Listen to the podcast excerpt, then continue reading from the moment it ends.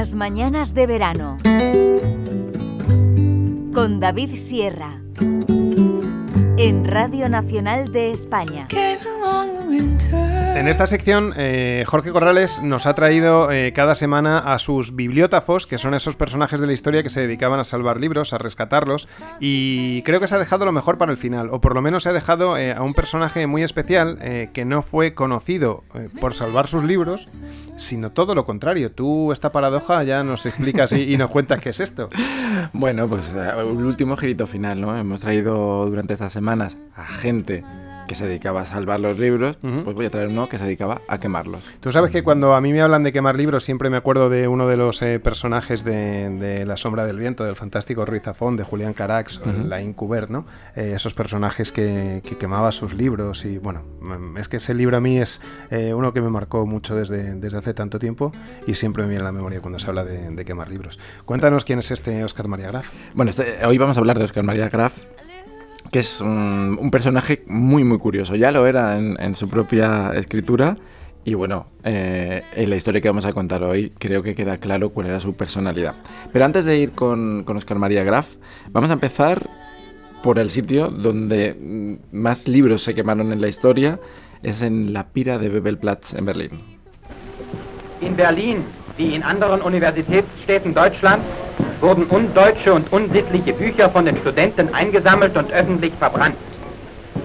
Podría ponerme a traducirlo gracias a mis conocimientos de Duolingo. Eh, habla de, quemar libros. Y que se han quemado libros o que se van a quemar libros, ¿no? En Alemania, en Berlín. Efectivamente, ah. que esta era la noticia que ilustraba la quema de 25.000 libros frente a la Universidad Humboldt de Berlín. Son muchos libros, 25.000, ¿eh? 25.000 es una barbaridad. Muchísimo. mucho espacio. Sí, sí, sí. Es que Goebbels, que era el promotor de todo esto, quería que la hoguera fuera lo más grande posible. Buscaba bueno, es un acto simbólico que diese paso a esa nueva cultura alemana y a la muerte de, todo lo anterior. Por suerte, hoy nos queda en esa plaza el recuerdo, pero un recuerdo un poco ah, crítico con lo que sucedió allí. Eh, al entrar en la plaza hay un, letrero que está en el suelo, cerca de donde se hizo la pira, que dice, allí donde se queman libros, al final también se acaban quemando personas. Y es que, claro, lo que empieza siendo como una muerte de la cultura acaba siendo una muerte real. Mm. Y además, lo más triste de todo esto es que empezó en el sindicato de estudiantes. Qué raro, y eso porque puedes entender que el régimen nazi, eh, bueno, a lo mejor estaba ya liderado también por ellos, porque si no. Bueno, no, no, realmente lo que hacían era extender sus tentáculos por todas partes ah. y, entonces eh, metían gente dentro de, de, de toda clase de agrupaciones sociales y asociaciones para tenerlos controlados. Y en 1933, uno de los años donde el nazismo empezó a cobrar eh, más vitalidad, crearon como una especie de jornadas contra el espíritu antialemán.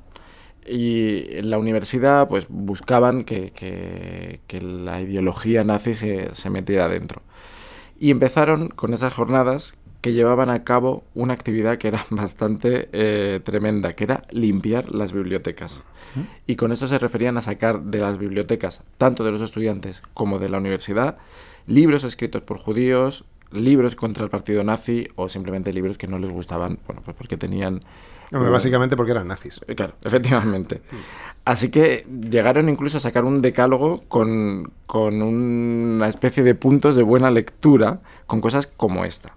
El judío solo puede pensar en judío. Si escribe en alemán, miente.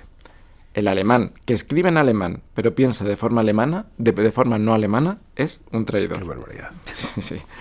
Total, que lo que hacían básicamente era tener su propio decálogo en la universidad. Bueno, y eso que decía, ¿no? De que el partido nazi pues había extendido sus tentáculos, había llegado ya a, muchos puntos y diferentes partes de, la sociedad. De todas maneras, eh, eh, ¿qué tiene que ver ahí Oscar María Graz con todo esto? ¿Estaba entre los estudiantes eh, que formaban parte de ese sindicato, de los que quemaban libros? O, no, no, no, no, no, no, tenía nada que ver con, con todo ello. Es más, se encontraba en Viena porque ante el auge del nazismo se había exiliado voluntariamente. Eh, no le gustaba nada lo que estaba viendo en, su país y decidió marcharse. Pero aquel 10 de mayo ocurrirían unos acontecimientos que marcarían el resto de su vida. Porque ese 10 de mayo se llevaron a la hoguera muchos libros, como libros de Walter Benjamin, de Stefan Zweig, incluso de un escritor que se encontraba allí en la plaza, de Erich Kästner, que vio cómo quemaban sus libros y tuvo que salir corriendo por miedo a que le Claro, porque si no le metían en la pira. Sí, sí, sí, sí. Ah. Él, él siempre cuenta que fue por curiosidad y acabó temiendo por su vida, claro. Bueno, el caso es que todos estos autores pertenecían a una lista negra, pero De enemigos del nazismo, de enemigos alemanes. enemigos de del Alemania. espíritu alemán. Eso es. Pero existía también una lista blanca, una lista con autores que promovían los nazis. Bueno, porque creían que, que tenían mucho que ver con su ideología o simplemente porque promulgaban ideas alemanas. Bueno, pues en esta lista de recomendaciones estaba Oscar María Graf. Pero si estaba exiliado, no tiene ningún sentido. O sea, si él se va por miedo a ese auge del nazismo, no tiene lógica que escriba libros pro-nazis. Bueno, es que no escribía libros pro nazis. Lo que pasa es que su literatura estaba muy apegada a, a la naturaleza, a la vida rural, a todo ese mundo que los nazis sentían como suyo. Y además es que eh, era todo un personaje y vestía siempre con ropa tradicional alemana. Iba con estos eh, pantalones. Como lo que vemos en la Oktoberfest. Tal cual, Sí, tal sí. cual. Iba, pero siempre a las presentaciones de su libro. Es más, eh, cuando pudo volver a Alemania en 1960, eh, fue vestido así a una presentación de libros y creó un gran conflicto porque todo el mundo entendía que esa ropa pertenecía un poco al, al bando nazi y él dijo, no, no, no, me he vestido así toda la vida y así seguiré. Bueno, pues por todo esto los nazis pensaron que su literatura era recomendable eh, dentro de esta idea del espíritu alemán. Sin embargo, claro, para Oscar María Graf era lo peor que le podía pasar. No había gente que odiara más en el planeta y encima ser recomendado por ellos, bueno, pues era una de las peores cosas que, le podían pasar. Así que, ni corto ni perezoso, llamó al día siguiente a un amigo y le pidió que le dejara escribir un artículo en uno de los periódicos más leídos de Viena. Y yo creo que el titular lo dice todo. Quemadme.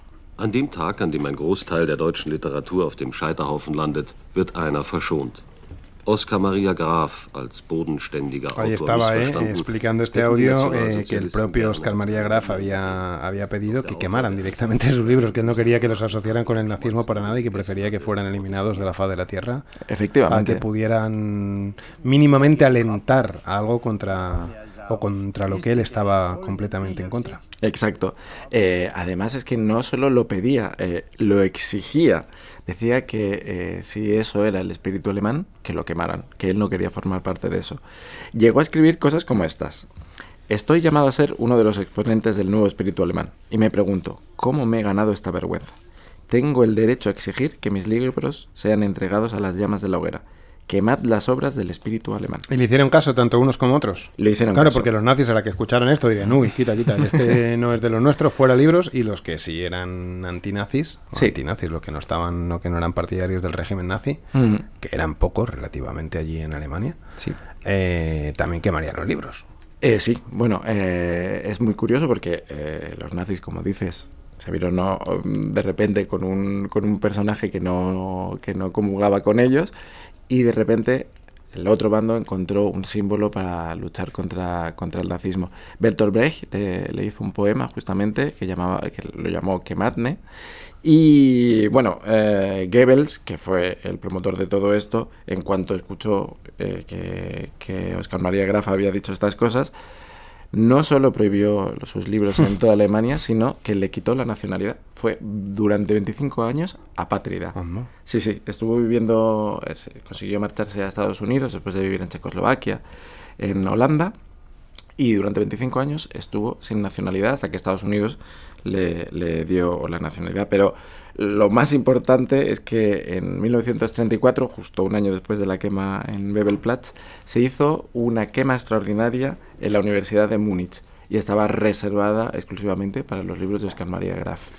Y cuentan los que le conocieron que cuando eh, recibió la noticia de la quema de sus libros, en vez de ponerse triste, que es lo, lo que hubiera hecho cualquier autor, él sonrió, sonrió muchísimo, porque sabía que sus libros habían sido quemados, pero en realidad habían sido rescatados, rescatados para la historia y para el lado bueno de, de la humanidad. Y tiene continuación esta historia, luego puede seguir escribiendo una vez ya exiliado, una vez viviendo fuera de su tierra eh, porque sabía que él no iba a poder estar allí bajo el régimen Bueno, nazi. siguió escribiendo, pero con muchísimas dificultades. Eh, no volvió a publicar en Alemania, por supuesto, y tuvo que marcharse a Estados Unidos después de la guerra ah, de la Segunda Guerra Mundial sí que se convirtió en una de las voces del exilio en Estados Unidos. Y volvió muchos años después en, los años 60 donde sí fue reconocido como, como, uno de los grandes literatos de la época.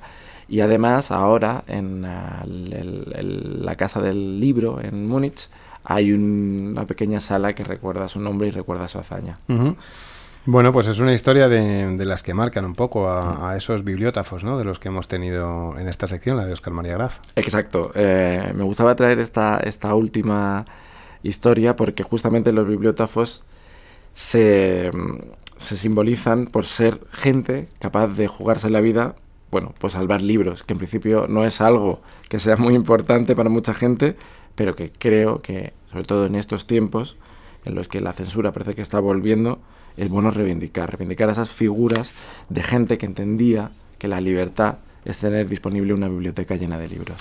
Sí, señor. Jorge Corrales, eh, ha sido un placer compartir mm. contigo todas estas semanas. Mm. Hemos disfrutado conociendo esas historias de bibliótafos, que además ni siquiera conocíamos el, significado de esta palabra, y esas historias que nos has contado, que nos han emocionado y que nos ha hecho, o que nos has demostrado ese amor que tienes por los libros. Eh, te deseamos muchísima suerte, que sigas escribiendo y que sigas eh, desarrollando esa fantástica carrera de escritor y que está tu casa. Cuando quieras ya sabes dónde estamos. Muchas gracias, David. Y antes de cerrar, simplemente darte las gracias y bueno, para la gente que está al otro lado no sabe el trabajo que lleva esto y tener a gente como David aquí al lado que es muy fácil trabajar con él y que además, mm, bueno, pues se dedica mucho a los colaboradores y nos tiene siempre muy a gustito. En palmitas, en palmitas lo tengo, Jorge, que un abrazo muy grande. Danke. Danke. ¿Cómo es Jorge en Giorgio? George? Georg. Georg. Georg. Es que es hasta difícil, Jorge. Es que es increíble. Que te cuide mucho, amigo. Muchas Estamos en contacto. Adiós. Adiós.